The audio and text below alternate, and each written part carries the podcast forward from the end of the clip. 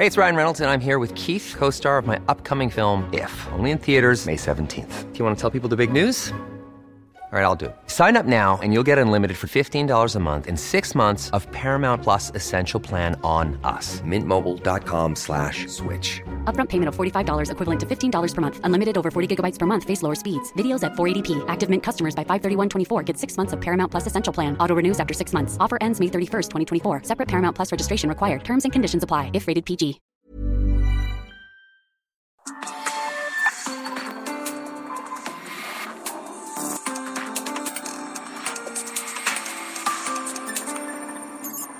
República H, con Alejandro Cacho. o a sus campañas van a ir a la cárcel. Y sí, finalmente Jaime Rodríguez Calderón, alias El Bronco, exgobernador de Nuevo León, duerme hoy en la cárcel que él mismo inauguró hace algunos meses en Apodaca, allá en Nuevo León. Jaime Rodríguez Calderón está acusado de desvío de recursos durante su campaña presidencial de 2018.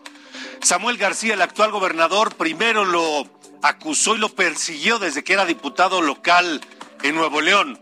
Después ratificó sus acusaciones cuando Samuel García se convirtió en senador de la República y hoy como gobernador de Nuevo León mete a la cárcel a su antecesor, Jaime Rodríguez Calderón, alias El Bronco, quien utilizó, según la acusación de Samuel García, todo el aparato del gobierno estatal de Nuevo León para favorecer su candidatura presidencial independiente.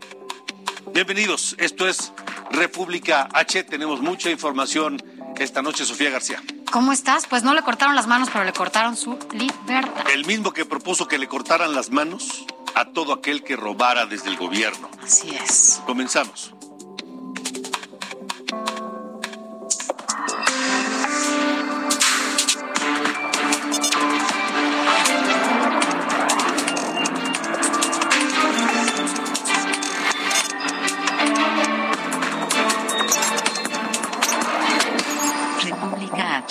Con Alejandro Cacho. Daniela García, Jaime Rodríguez Calderón se suma a una larga, muy larga lista de exgobernadores mexicanos que han pisado la cárcel luego de su gestión y le voy a tener la lista en un momento más. Daniela García, el Bronco duerme esta noche en el penal de Apodaca que él mismo inauguró en octubre pasado. Buenas noches, Daniela. ¿Qué tal, Alejandro, Sofía? Muy buenas noches. Pues sí, el gobernador, el exgobernador de Nuevo León, Jaime Rodríguez Calderón, fue detenido este martes 15 de marzo por personal de la Fiscalía Especializada en Delitos Electorales. Esto pues, alrededor de las 12 del mediodía, después de que se iniciara una carpeta de investigación hace cuatro años aproximadamente, al grado de una denuncia que hizo el mismo gobernador actual, Samuel García Sepúlveda. Le es conocido como el primer gobernador independiente del, del, Estado y apodado por su manera de responder ante amenazas del crimen organizado durante su gestión como alcalde del municipio de García. Pero el Bronco se convirtió ya en el segundo mandatario en pisar la cárcel por desvío de recursos al frente del gobierno del Estado, precedido por su predecesor, justamente el periodista Rodrigo Medina de la Cruz, a quien llevó a la cárcel en operación Tornado. En el caso, Rodrigo Medina de la Cruz pasó 19 horas en el ahora extinto penal del Tepo Chico y su caso fue desechado. Ahora el Bronco se encuentra internado en el penal 2 de Apodaca. Lo pisó minutos antes de las 4 de la tarde tras haber sido detenido en una carretera al sur del estado en el municipio de General Gran será aprendido por su propia escolta. Y bueno, aquí estamos hablando con los delitos. La Fiscalía Especializada en Delitos Electorales informó que se dio cumplimiento a una orden de aprehensión en contra del exmandatario dictada por un juez de control y de justicia oral del Estado de Nuevo León por su probable participación en hechos con características de delitos electorales. El ordenamiento judicial fue complementado por la Fiscalía Especializada en Delitos Electorales, con apoyo del personal de la Agencia de Investigaciones en coordinación con oficiales de Fuerza Civil. Ha trascendido Alejandro Sofía que incluso fue la misma escolta del exgobernador Jaime Rodríguez Calderón quien realizó la aprehensión al momento de conocer estas órdenes que se presentaban el día de hoy. Y bueno, se espera que pase la noche internado en este penal, en espera de que pase el proceso eh, en su contra, así que pues seguramente estaremos hablando mañana sobre cómo fue la primera noche del exgobernador dentro del penal de Apodaca, que hay que mencionar también, es el penal que hace algunos meses registró una riña que dejó 50 reos heridos y que derivó el traslado de 70 internos a penales federales fuera del estado de Nuevo León para intentar controlar la situación de los penales en el estado de Nuevo León. Así es, Daniela, gracias por el reporte y la ficha de Jaime Rodríguez Calderón como un delincuente, como un presunto delincuente común, está circulando ya a través de las redes sociales, donde vienen sus generales y su número de interno en el penal de Apodaca, Sofía García. Ay, bueno, y un poco recordando lo que nos dice nuestra compañera Daniela, al exgobernador de Nuevo León se le acusó de presuntos delitos electorales que consisten en el presunto desvío de recursos humanos y materiales durante la recolección de firmas cuando se postuló como candidato independiente a la presidencia de la República. Esto en el 2018. Jaime Rodríguez Calderón, el Bronco, se convirtió en el primer gobernador por la vía independiente del país para el estado de Nuevo León. Pero su trayectoria la inició en el PRI, en 1991 resultó electo como diputado federal por la vía plurinominal. En 1997 se convirtió en diputado local del Congreso de Nuevo León. También en el 2009 se desempeñó como presidente municipal de García. Y Jaime Rodríguez Calderón, alias el Bronco, se suma a la larga, créame, larga lista de exgobernadores mexicanos que han pisado la cárcel, aunque sea por unas horas. Mire, Mario Villanueva, Madrid, exgobernador de Quintana Roo. También Tomás Yarrington, exgobernador de Tamaulipas. Roberto Borge, otro exgobernador de Quintana Roo. Mario Marín, exgobernador de Puebla. Javier Duarte de Ochoa, exgobernador de Veracruz. César Duarte Jaques, exgobernador de Chihuahua. Andrés Granier Melo, exgobernador de Tabasco. Roberto Sandoval, exgobernador de Nayarit, vinculado con el crimen organizado.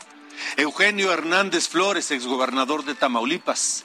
Guillermo Padres, exgobernador panista de Sonora. Pablo Salazar Mendiguchía, exgobernador perredista de Chiapas. Jesús Reina, exgobernador de Michoacán. Una larga lista ya de exgobernadores mexicanos que han pisado la cárcel. Y esta noche, aquí en República H, tenemos que confirmar que ha sido asesinado un periodista más. Armando Linares López fue director de el medio de comunicación El Michoacano Monitor en el municipio de Zitácuaro. El cuerpo de bomberos de Zitácuaro informó que a eso de las seis y media de la tarde de hoy atendió un reporte sobre una persona asesinada por varios disparos de arma de fuego dentro de su domicilio. Fue así como se confirmó la identidad de este periodista, el octavo periodista en ser asesinado en lo que va del año, en lo que va de 2022. Llevamos tres meses, ni siquiera tres meses concluidos. Apenas el 31 de enero un colaborador de ese mismo medio, llamado Roberto Toledo, fue asesinado por dos hombres afuera de las oficinas de Monitor Michoacán. Es una eh, Noticia confirmada, ocho periodistas asesinados en México en este 2022, en momentos en que el Parlamento Europeo hace un llamado a las autoridades mexicanas para poner atención en este fenómeno de agresiones a los periodistas. En momentos en que el gobierno de los Estados Unidos ya manifestó su extrañamiento y preocupación por la situación que enfrentamos los periodistas en México. Y ambos, tanto en Estados Unidos como en el Parlamento Europeo, también preocupados por el encono desde la presidencia de la República hacia los periodistas. Y aquí, aquí se tienen otros datos. Son las ocho con ocho. Bueno, la Fiscalía de Michoacán acudió a esta colonia Carabanchel en Zitácuaro para investigar el asesinato del periodista Armando Linares justamente esta tarde allá en su domicilio. Tamaulipas, en República H. Le reportamos ayer de esta noche de terror que se vivió en Reynosa y en eh, Nuevo Laredo, en Tamaulipas, luego de la captura de Juan Gerardo N., alias El Huevo. Este individuo, ciudadano norteamericano que ya fue entregado de inmediato a las autoridades de los Estados Unidos, fue deportado a Estados Unidos en la madrugada de hoy, fue llevado de Tamaulipas a Tijuana y ahí en el puente internacional fue entregado a las autoridades de los Estados Unidos. Pero esto no terminó ahí. Todavía se reportaron hoy incidentes violentos en esta zona controlada por este cártel y por este sujeto en el norte de Tamaulipas. ¿Quién es Juan Gerardo Treviño Chávez, Sofía? Bueno, es conocido como El Huevo, es el líder del cártel del noreste, así como del grupo de sicarios Tropas del Infierno. Juan Gerardo N., sobrino de Miguel Ángel Treviño Morales, alias el Z40, quien fue líder del grupo delincuencial de los Zetas. Y la captura de Juan Gerardo Treviño Chávez, el huevo, provocó 38 agresiones armadas en Nuevo Laredo, Tamaulipas, 20 contra las bases de operaciones militares y 16 contra instalaciones civiles. Es lo que informó el secretario de la Defensa Nacional, el general Luis Crescencio Sandoval, en una conferencia de prensa inusual en este gobierno e inusual en todas las eh, conferencias de prensa anteriores de los secretarios de la Defensa. El general secretario informó diversas medidas para garantizar la seguridad en el lugar. Vamos contigo, Carlos. Hola, ¿qué tal Alejandro? Sofía, muy buenas noches, qué gusto saludarlos. Efectivamente, bueno, durante la madrugada de este día se cumplió por fin lo que viene siendo la deportación, la extraditación de Juan Gerardo N., eh, también conocido como El Huevo. Son autoridades del Ejército Mexicano, de la Guardia Nacional, de la Fiscalía General de la República, quienes realizaron la entrega de este eh, líder criminal a las autoridades norteamericanas allá en lo que viene siendo el puente que conecta las ciudades de Tijuana, Baja California, con San Diego, California. Cabe señalar de que el huevo, bueno, pues tiene varias órdenes de aprehensión y bueno, algunas de ellas de extradición por lavado de dinero y consideración por tráfico de drogas. En el caso de Tamaulipas y tiene acusaciones por delitos de extorsión, asociación delictuosa, terrorismo y homicidio doloso. Hay que señalar que hubo un importante despliegue operativo en este lugar para evitar cualquier tipo de rescate. Hay que eh, también destacar, Alejandro que, eh, bueno, pues en la ciudad de Nuevo León siguen cerrados los consulados, así como también eh, hay padres de familia que han decidido no llevar a sus hijos a las escuelas por el temor de que se registren algunas situaciones de riesgo como represalias luego de la detención de este criminal. Hay que recordar que fue durante la madrugada del lunes cuando se confirmó la detención de Juan Gerardo Treviño y que, bueno, esto desató una serie de enfrentamientos y bloqueos en la ciudad de Nublado que se prolongó por varias horas. Alejandro, Sofía, es la información. ¿Cómo fue el día de hoy, Carlos? Porque eh, esta, esta madrugada de enfrentamientos, de balaceras, de incendios de vehículos, se concluyó con la captura de este sujeto, pero la violencia no cesó ahí. No, se, han encontrado algunas situaciones de riesgo. Eh, también se ha replicado en ciudades como Matamoros y Reynosa. Hemos tenido reportes de varios enfrentamientos entre elementos de seguridad pública y civiles armados. Sin embargo, no se han reportado víctimas mortales ni más detenidos. Lo que sí es cierto es que la ciudadanía de Nuevo pues decidió no llevar a sus hijos a las escuelas, incluso suspendieron clases varias instituciones educativas por el temor de que pudieran registrarse nuevas situaciones de este tipo. Hay que reiterar que, bueno, pues en el caso de lo que viene siendo el reforzamiento de la seguridad, el ejército mexicano había dado a conocer a través de un comunicado de prensa que iban a mandar más tropa, así como aeronaves, para justamente evitar que hubiera eh, más enfrentamientos entre estos civiles y lo que viene siendo los cuerpos de seguridad pública. El día de hoy, al menos en la ciudad de Nogaro, no se reportaron nuevos enfrentamientos. De acuerdo, Carlos, gracias por la información. Buenas noches. Muy buenas noches. Bueno, y luego de la detención y deportación a Estados Unidos de Juan Gerardo Treviño Chávez, el huevo, el gobernador de Tamaulipas, Francisco Javier García Cabeza de Vaca, eh, suspendió ya la visita que tenía programada en Nuevo Laredo en el marco de su informe itinerante y de última hora el mandatario pues canceló su asistencia a una reunión que estaba prevista para las 11 de la mañana y ya estaban todos los preparativos listos. La captura de Juan Gerardo Treviño Chávez, alias El Huevo, el jefe del cártel del noroeste, fue, escuche bien, ¿eh? Escuche bien esto, el gran golpe de la década. Eso dijo Marcelo Ebrard, el secretario de Relaciones Exteriores, a través de un tuit poco exagerado, porque ha habido otras capturas de personajes de mucho mayor relevancia en el mundo de la delincuencia organizada. Esto es lo que dijo Marcelo Ebrard. Pues para eso, para eso son este tipo de detenciones. O sea, sí está funcionando. Es una de las detenciones más importantes, yo creo, de la última década, este individuo Treviño. Bueno, el embajador de Estados Unidos en México, Ken Salazar, dijo que hay una gran preocupación por los hechos en Nuevo Laredo y aseguró que la representación diplomática a su cargo monitorea de cerca los hechos luego del arresto y deportación de Juan Gerardo Treviño Chávez, el huevo, quien se encuentra ya en los Estados Unidos.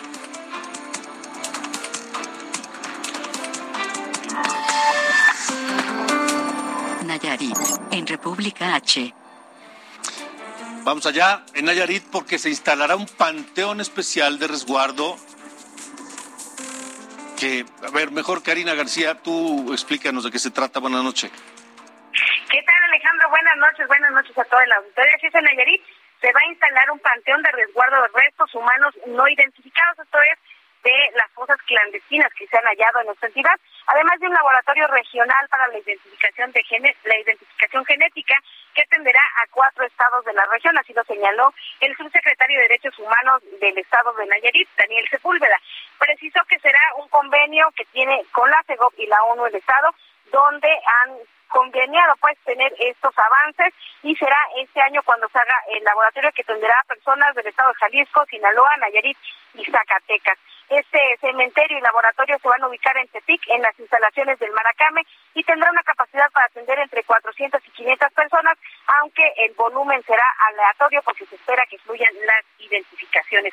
Sepúlveda Arcega dijo que la creación de estos espacios va a permitir que se agilicen los trámites y procesos para las familias de personas desaparecidas. Esta es la información desde ayer. Gracias, Karina. Hasta entonces.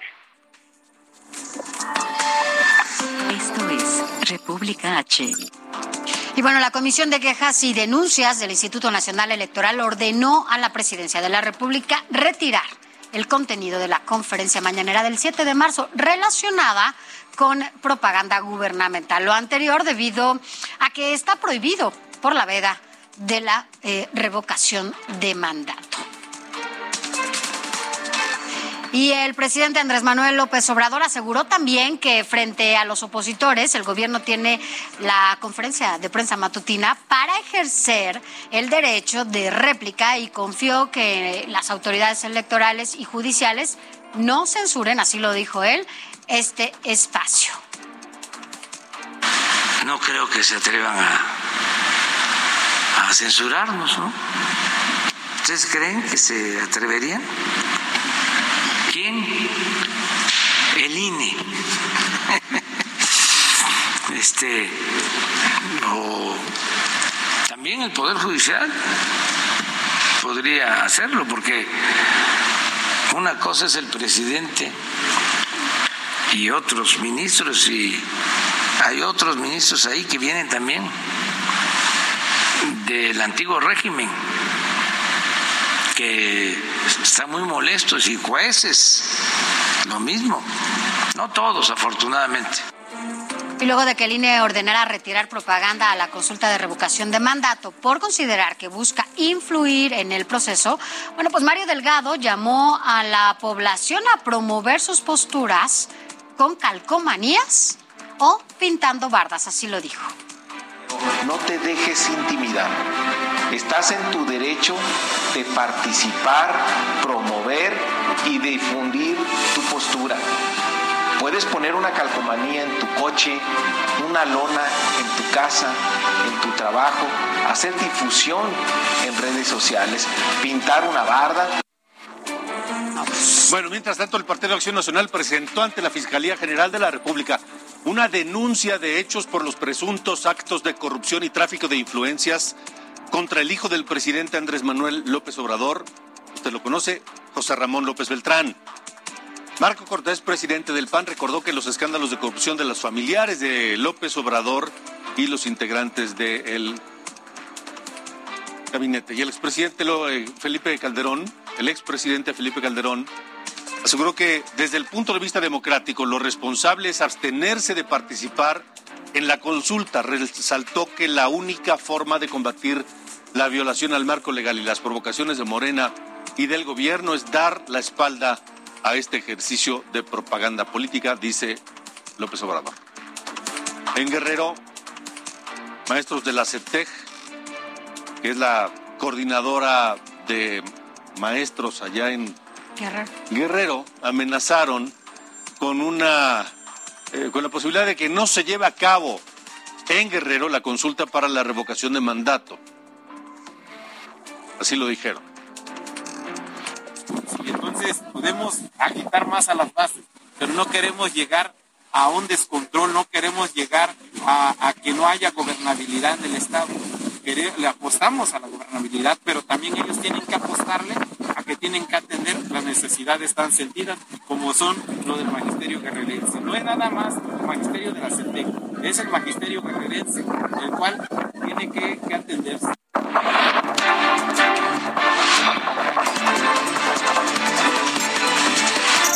Entre curules, con Sofía García.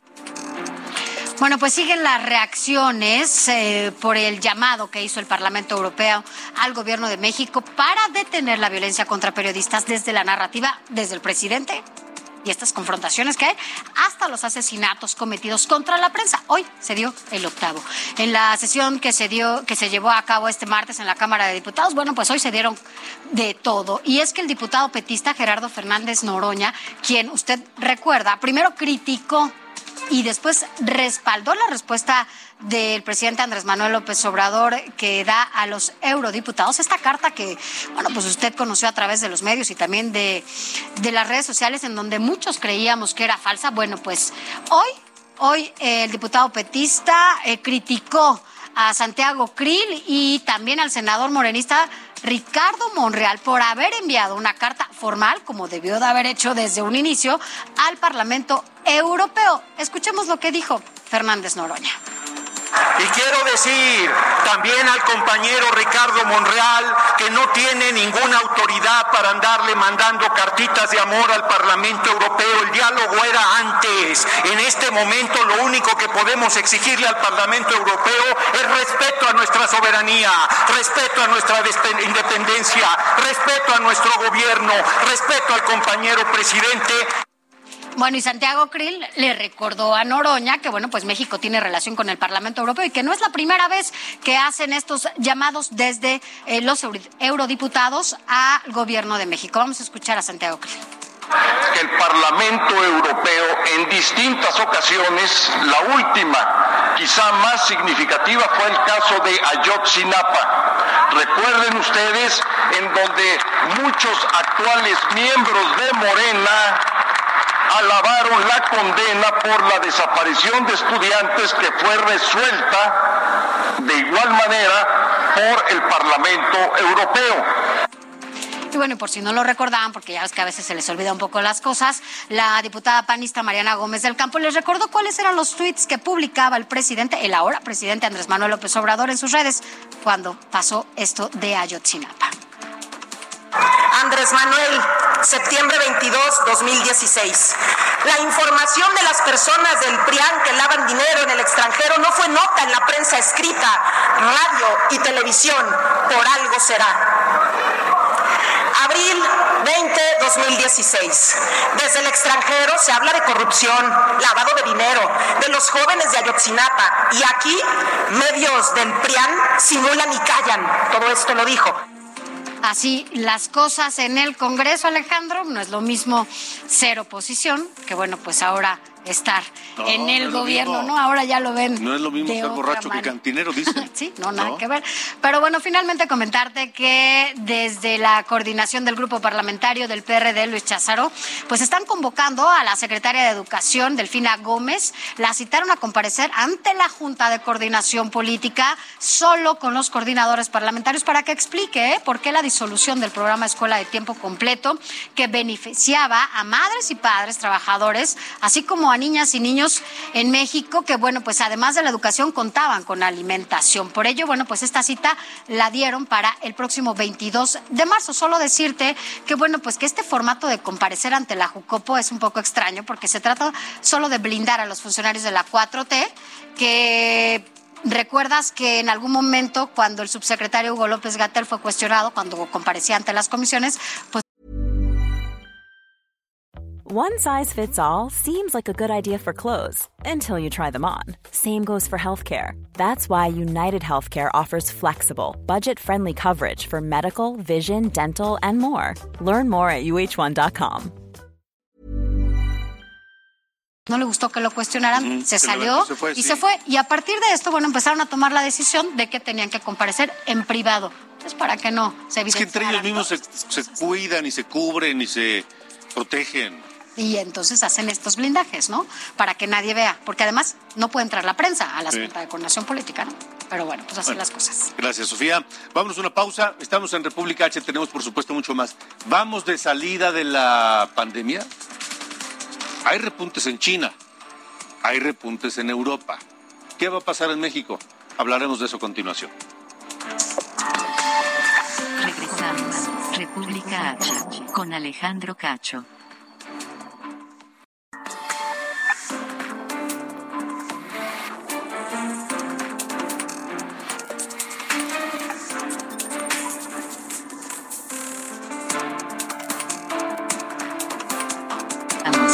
República H. Con Alejandro Cacho. Mire, vamos a China porque allá más de 30 millones de personas de 13 ciudades están confinadas otra vez. Esto ante un nuevo brote de COVID-19 que se está registrando allá en China precisamente, pero no solamente allá, en Europa, en Gran Bretaña se, se reporta un, un repunte también de casos eh, y en, en España también se habla de, de un número importante de casos cuando parecía que ya estábamos de salida. Aquí en México se presume que semana tras semana, ya llevamos algo así como ocho semanas o una cosa así, de baja constante en el número de contagios y de defunciones. ¿Qué está pasando? ¿Realmente vamos de salida? ¿Realmente podemos pensar en que estamos al final de la pandemia? Le agradezco nuevamente al doctor eh, Alejandro Macías, doctor infectólogo, quien, a quien le tenemos que agradecer muchísimo y le agradeceremos siempre su constante información y, y- y su actividad en redes sociales y en medios de comunicación para guiarnos en torno de esta pandemia o a través de esta pandemia. Alejandro, gracias por estar otra vez aquí. Hola Alejandro, buenas, ¿cómo están? Oye, ¿cómo, cómo vamos? ¿Cómo ves tú las cosas?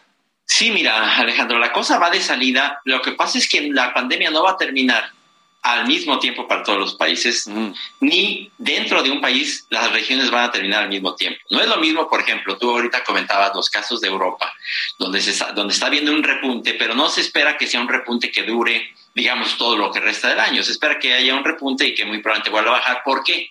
¿Por qué es tan diferente? Porque en Europa ya hay mucha inmunidad en el grupo. Hay gente vacunada, pero mucha gente ya se infectó. El problema que tiene China es que prácticamente nadie se había infectado hasta ahora. Fuera de la región original de Wuhan, hicieron un gran cierre, pudieron hacerlo con las variantes originales, con la alfa, con la delta, lo mantuvieron en transmisión cero, pero esta variante Omicron y sus subvariantes es extraordinariamente contagiosa y definitivamente pues era evidente desde hace ya algunos meses que cuando esto les cayera no iban a poder. ¿eh? Y si te están diciendo que ahorita tienen algunos miles de casos, pues por cada mil casos que, re- que registras, con por lo menos unos 10 mil que no están registrando. O sea, que la cosa se puede poner muy dura en, en China particularmente, con todas las consecuencias que tenga eso para todo el mundo. ¿eh? No es un problema de China. eh, porque habría una disrupción muy importante de, los, de- de las cadenas de suministro, pero además la posibilidad de que se generen nuevas variantes, como tú comentas. Sí, porque entre más contagios, más riesgo de variantes nuevas y, por supuesto, la migración, pues es incontenible. ¿Cómo, cómo evitar que de China vaya a otros, a otros países, no? Sí, además, es el problema que tiene no nada más China. Ahora mismo en, en Corea del Sur la situación también es muy difícil. Ellos, muchos de los países que habían tenido mucho éxito, precisamente ahora están pagando el precio del éxito. No quiero decir que no hayan hecho bien las cosas, ¿eh? porque seguramente ellos salvaron mucha enfermedad y mucha muerte, pero ahora van a pagar un poco el precio de ese éxito, porque tienen una población que aunque la hayan vacunado, no tiene una altísima cobertura de inmunidad. Recuerda que la inmunidad la mejor inmunidad es la que dan las vacunas, pero la infección también, en una combinación forman, digamos, una pared inmunológica en la población y ellos tienen acaso la inmunidad de las vacunas y, es incompleta. Y además es toda China, son más de mil millones de habitantes. Todavía esto no se acaba y todavía tenemos mucho que ver de lo que va a pasar en China. Nosotros, por lo pronto, a pesar de que el país está prácticamente en, el semáforo verde, el país entero, eh, como decías al principio, retomo, no podemos considerar que la, que la pandemia se va a acabar de un día para otro. No, no va a haber un día en que televises ahí que digas mañana se acaba la pandemia. No, ni las, ni las regiones de México van a salir al mismo tiempo. Ahora, México tiene la ventaja de que si bien ya nos causó muchas enfermedades y mucha muerte este problema, hay mucha inmunidad ya de grupo. En México todavía no han entrado las subvariantes de la variante Omicron, todavía tenemos, digamos, la variante Omicron original y puede ser que entren las subvariantes, sobre todo la que se llama la BA2, que es la que está entrando ahora en Europa. Cuando entre a México y a los Estados Unidos, recuerda que estamos muy empatados con Estados Unidos, si entra muy probablemente nos va a causar un repunte, pero no se esperaría que fuera algo catastrófico en México, ¿eh? O sea, se esperaría una subidita probablemente un tiempo, mayor hospitalización, el incremento de algunos casos y de algunas muertes, pero esperaríamos bajar relativamente pronto. ¿Cómo no, se esperaría una situación catastrófica. Como lo que pasó con la, con la influenza hace una década, ¿no? Sí, claro. Fíjate que, bueno, qué bueno, haces un símil muy bueno, Alejandro, porque lo que estamos viviendo ahorita no es diferente de lo que vivimos ya cada año con la influenza. ¿eh? Mm. Ya se está empatando la gravedad, digamos, de COVID con influenza y más o menos los casos que estamos viendo ahorita son los semejantes a una estación de influenza. No es distinto ya de lo que vemos cada año con la influenza, en efecto. Y es lo que veremos tal vez en el futuro con tal vez una inmunización anual, una vacuna anual para el COVID. Por lo menos un tiempo, sí. Y casi seguramente el virus se va a quedar este año, eh, aunque, aunque lo resolvamos, pero se va a quedar, digamos que a cuenta gotas, y para la siguiente estación de invierno va a circular al mismo tiempo del virus de la influenza y del virus incisional respiratorio de los niños. Se dice que co-circulan, que es lo que siempre han hecho. ¿eh? Los virus de influenza siempre co-circulan con los virus catarrales del coronavirus y con el virus incisional respiratorio de los niños. Este virus, el SARS coronavirus 2, parece que se va a volver paulatinamente un virus catarral que se va a agregar al repertorio de los catarros que nos dan siempre. Ojalá que así sea, porque ya no tendríamos tanta enfermedad grave por coronavirus. Tendríamos básicamente la de influenza, para la cual tenemos una buena vacuna y un buen antiviral. Ahora, de cualquier manera, no es momento de bajar la guardia, no es momento de relajar las medidas eh, de cuidado, aunque estemos en semáforo verde. Sí, claro. Fíjate que hay un dato muy interesante. En México todavía de la gente que se va a hacer pruebas, más o menos el 20% sigue siendo positivo. Es alto, ¿eh? es de los más altos del mundo todavía. No podemos decir que hayamos superado la etapa epidémica mientras eso no baje del 10%. Entonces, independientemente del color del semáforo, si todavía tenemos un porcentaje arriba del 10%, eso no se ha acabado. Lo mejor que nada nos cuesta decir, sigue usando el cubrebocas, evita tumultos, ventila espacios cerrados, hasta que logremos esa caída de, de abajo del 10% de pruebas positivas, que ojalá ya no tarde mucho. Yo creo que estaríamos ya a un mes o dos meses de, ya de lograr eso. Creo que en el segundo trimestre ya estaríamos mucho mejor posicionados en México. ¿eh? De acuerdo, pero eso tampoco descarta, lo que decías hace un momento, un repunte para la segunda mitad del año. Sí, podríamos tener repuntes sobre todo de subvariedades de la variante Omicron, pero no se esperaría que fueran catastróficos. ¿eh? Yo no creo que ya nos vaya a colapsar hospitales o instituciones. Ya serían repuntes, digo, todo puede pasar. ¿eh? También puede venir una pandemia de un virus completamente diferente. Pero de acuerdo con Omicron y la, y la inmunidad que hay en México, ya no se esperaría una situación catastrófica. De acuerdo, bueno, pues doctor Alejandro Macías, gracias nuevamente y, y siempre por, por estar con nosotros. Gracias, Alejandro. Gracias. Un abrazo y gracias, el doctor Alejandro Macías. Pero mira, a pesar de las palabras del doctor, ya hay otros datos y otras versiones. El subsecretario de Prevención y Promoción de la Salud, Hugo López Gatel, dice que México acumula siete semanas consecutivas de reducción en casos de COVID y que la pandemia se dirige a niveles mínimos, pero aclaró que la pandemia sigue. ¿Cuál es el número de contagios de las últimas 24 horas? Sara. De acuerdo con la Secretaría de Salud, en las últimas 24 horas se reportaron 6.025 nuevos contagios y 260 defunciones por COVID-19 en México.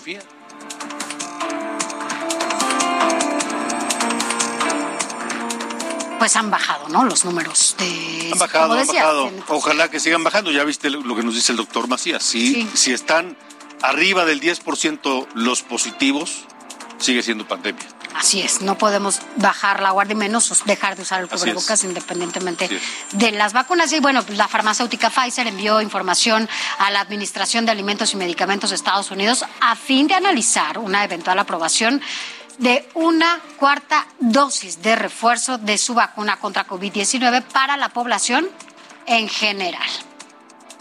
Y bueno, ahora vámonos, vámonos a información hasta Puebla, porque allá las escuelas de tiempo completo se mantendrán en ese estado. El Congreso de ese estado, de Puebla, aprobó una reforma a la ley de educación en la que se obliga a ofrecer servicio de tiempo completo en instituciones.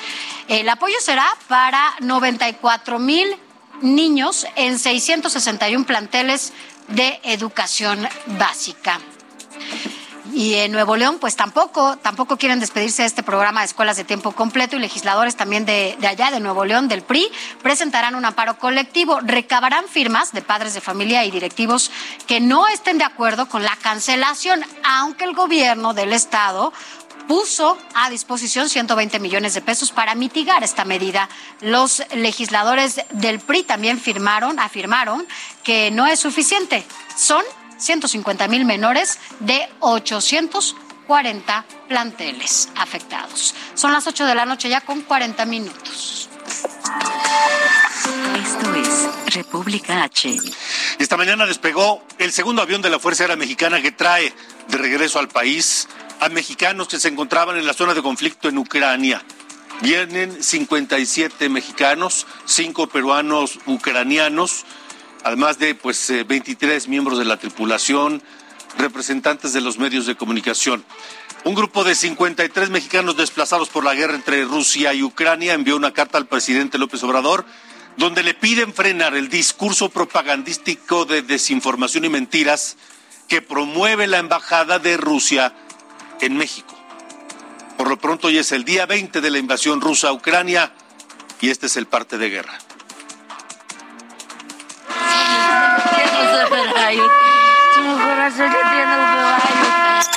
En el día 20 de la invasión de Rusia a Ucrania, 97 niños han muerto por la invasión. Así lo afirmó el presidente Volodymyr Zelensky ante el Parlamento de Canadá detalló que las tropas rusas han atacado escuelas, viviendas y hospitales, como el ataque registrado en Mariupol el 9 de marzo a un hospital de maternidad. Ucrania ve posibilidades de llegar a un acuerdo con Rusia. El portavoz ucraniano Mikhail Podolyak explicó que las negociaciones han sido difíciles, pero que Rusia sigue abierta al diálogo. Por el momento, las reuniones se realizan de manera virtual. Rusia impuso sanciones contra Estados Unidos y Canadá. Congelarán parte de los activos del presidente Joe Biden, del secretario de Estado Anthony Blinken, del secretario de Defensa Lloyd Austin y del primer ministro de Canadá Justin Trudeau, así como de otros 10 líderes políticos más. También tienen prohibido entrar a territorio ruso. Joe Biden acudirá a la reunión de la OTAN que se realizará en Bélgica el 24 de marzo. El presidente de Estados Unidos buscará alternativas para apoyar la defensa de Ucrania sin intervenir directamente. La OTAN advirtió que Rusia está preparando un ataque químico contra Ucrania y que el ejército intentará atribuirlo a Kiev. La organización detalló que el uso de armas químicas está prohibido por los tratados internacionales. Antonio Vázquez, República H. Y ojo, acaba de producirse una señal que puede ser muy, muy significativa en estos momentos. El Senado de los Estados Unidos acaba de llamar criminal de guerra al presidente ruso Vladimir Putin. Veremos cuáles son las implicaciones de todo esto. 8 con 42. Durango, en República H. Allá en Durango, Ruth Medina Alemán fue separada del cargo de fiscal del Estado. Está involucrada en señalamientos de impunidad en el caso de una menor de 17 años que la semana pasada denunció públicamente que fue violada hace un año por dos sujetos. Uno de estos, hijo de un exdiputado del Partido Acción Nacional, y que la Fiscalía General del Estado no había actuado al respecto. sobre esto, mi compañero Ignacio Mendíbel tiene la información, porque este asunto está creciendo. Ignacio, buena noche. ¿Qué tal? Muy buenas noches. Sí, efectivamente, pues el gobernador del estado, José Rosa Puro Torres, eh, recibió y aceptó la renuncia de Ruth Medina Alemán como fiscal en el estado de Durango y reconoció que hay indicadores buenos como no hay secuestros, como hay eh, bajos índices de, delincuencia. Sin embargo, en el tema muy particular de lo que son los delitos de género, como son las violaciones y otros feminicidios, entre otros más, bueno, pues ahí, ahí es donde no se había trabajado y en la desesperación de este delito de Ivana que fue perpetrado en mayo del año pasado y que pasaron más de siete meses y no hubo ninguna acción por parte de la fiscalía, bueno, pues el gobernador del estado nombra eh, a un nuevo fiscal, le exige que atienda este y los demás casos, porque al, haber salido a las redes sociales Ivana y exponer su caso, pues no menos de una veintena de jovencitas se manifestaron que también habían sido víctimas y que la fiscalía no les había ni siquiera levantado la declaración para hacer lo que es la investigación de la carpeta. Así es que le pidió al nuevo fiscal de nombre Dante Rocha Romo a que se aboque y que en los próximos días, al menos en este mismo mes, se tengan avance en las carpetas de cada uno de estos casos y que se juzgue y que llegue hasta el juzgado y que llegue a, sancionar a quien resulte responsable y que se vea de manera individual a cada uno de los casos y que esté acompañado por la Comisión Estatal de Derechos Humanos para que se garanticen los protocolos de no revictimizar a estas personas que ya han sufrido pues intentos hasta de suicidio como es el caso de Ivana y que afortunadamente pues ahora se visibilizó lo que está pasando en Durango así las cosas entonces Ignacio mm, fiscal mujer que llama todavía más la atención una fiscal mujer que hay sospechas de que por cuestiones del partido, de ser del mismo partido, no habría actuado? ¿Se sospecha eso? Sospecha, al grado que la misma Comisión de Responsabilidades en el Congreso del Estado la mandó llamar y se estará en los próximos días conociendo qué día estará presentándose ante esta comisión para que pueda, aunque ya no esté en el cargo, responder por las, las comisiones de omisión. Sin embargo, pues hay otros delitos que también eh, se presume que pudieron haber existido y que se pudieran responsabilidades, porque no solamente es la omisión, sino que pudiera haber inclusive tráfico de influencias para evitar la acción de la justicia en contra de este hijo de un político de un partido que está en el poder en el estado de Durango. Ahora, ¿qué es de los dos sujetos señalados o acusados de esta violación? ¿Qué es de ellos? Bueno, pues estos dos sujetos, uno al menos sacó en sus redes públicas de, redes sociales, pues de que la justicia no lo ha requerido, entonces pues él anda feliz y quien agredió a la sociedad duranguense y está exigiendo a la autoridad que proceda inmediatamente para que se integre la averiguación y puedan comparecer ante el juez correspondiente de control. Vaya, pues Ignacio, vamos a seguir atentos del tema. Gracias por la información. Estamos al habla. Muy buenas noches. Buenas noches, son las 8.47. Querétaro, en República H. Bueno, allá en Querétaro la Fiscalía detuvo a tres personas más por los hechos de violencia registrados el pasado 5 de marzo en el estadio Corregidora. Con estas detenciones suman ya 25 personas las órdenes de aprehensión cumplidas contra los presuntos responsables de las agresiones en el estadio Corregidora. La Fiscalía señaló que continúan trabajando en la investigación e identificación de más responsables en esta trifulca. República H. Mire, Daniel Pedrosa Gaitán, ex secretario de Finanzas del gobierno anterior en San Luis Potosí, solicitó un amparo contra una orden de aprehensión. Se le acusa de diversos delitos que habrían provocado un daño multimillonario a las arcas públicas. A Daniel Pedrosa Gaitán se le considera una pieza clave para fincar responsabilidades por corrupción a varios exfuncionarios del eh, gobierno anterior en San Luis Potosí. Junto con él ya tramitaron amparos la exsecretaria de Salud, quien además fue candidata a gobernadora por Morena, y el exsecretario de Seguridad Pública, quien ya fue vinculado a proceso. Su audiencia ante el juez será el próximo 25 de marzo. Y en su gira de trabajo por Washington, la gobernadora de Chihuahua, Maru Campos, sostuvo una serie de reuniones con el fin de atraer inversión hacia su estado. Muchas empresas de tecnología se encuentran sobre todo interesadas en invertir en ese estado, allá en Chihuahua. Y bueno, pues con esto vámonos a un resumen en los estados. Evelyn Salgado, gobernadora de Guerrero, resaltó el trabajo conjunto que ha llevado su administración con la Secretaría de la Defensa Nacional y con la Marina, sobre todo en Acapulco, donde los índices delictivos han disminuido debido a las sanciones implementadas. El gobierno federal y del estado de Hidalgo desalojará al menos 80 viviendas de zonas cercanas al río Tula. Esto debido a su ampliación y revestimiento. Con el fin de evitar inundaciones, las personas serán reubicadas cerca de su municipio. En Jalisco se entregarán 400.000 cartas a empleadores para invitarlos a registrar formalmente la contratación de las y los trabajadores del hogar. Esto para brindarles justicia laboral a los más de 2 millones que hay en México, ya que en Chiapas, Oaxaca y Puebla es donde menos se les paga asesinaron a balazos al secretario municipal de Xochocotla, Morelos, Manuel Alejandro Jiménez. El hecho ocurrió dos meses después del asesinato del que era el presidente de este municipio y días antes de que se decidiera quién ocuparía el cargo. Hasta ahora la Fiscalía del Estado no tiene identificado a ningún responsable.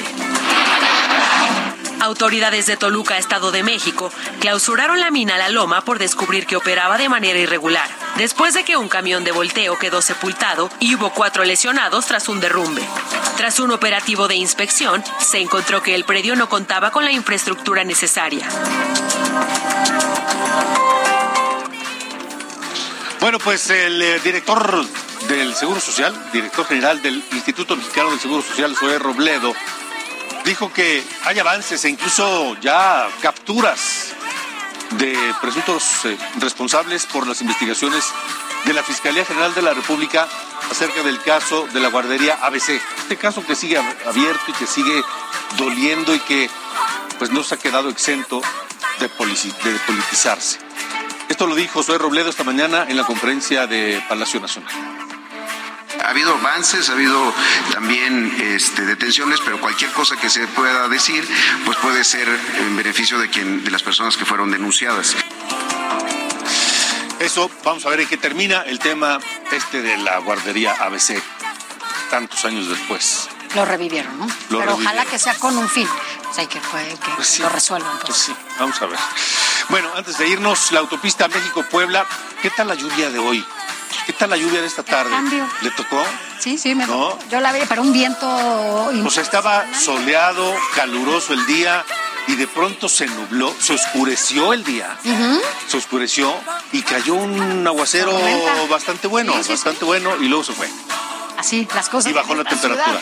Bajó la temperatura. Bueno, pues la autopista México-Puebla permanece cerrada en ambos sentidos porque pues ocurrió una fuerte granizada, producto de esto que estamos hablando, a la altura de Río Frío, en Iztapaluca. La zona es, sumamente peligrosa, eh, eh, es, resbalosa. Si ese hielo se llega, si ese eh, granizo se condensa y se, convierte en hielos, eso es una pista enorme de patinaje. Ya se registraron algunos accidentes automovilísticos, afortunadamente sin mayores consecuencias allá en la autopista México-Puebla, hay que tener mucho cuidado. Hay que tener mucho cuidado y sobre todo estar pendientes del el reporte del clima en la República Mexicana. Así es, porque bueno, pues esas imágenes no son tan frecuentes aquí. No, no, no, pero además insisto, estábamos a qué temperatura estábamos en la mediodía, 20. Como a veintitantos, ¿no? 23, 20, o sea, calurosón. Y de repente yo creo que sí bajamos como a los 18, ¿no? Sí, sí, sí, fácil, fácil. y de pronto fue impresionante cómo se nubló se oscureció el día y entonces cayó el, aguacero y esta granizada que, que, le reportamos en la autopista México-Puebla. Maneje con precaución. Con eso nos vamos, Sofía. Hasta mañana. Hasta mañana, buenas noches igualmente. Pásela bien. Recuerde que mañana tenemos una cita aquí en República H. Hasta mañana.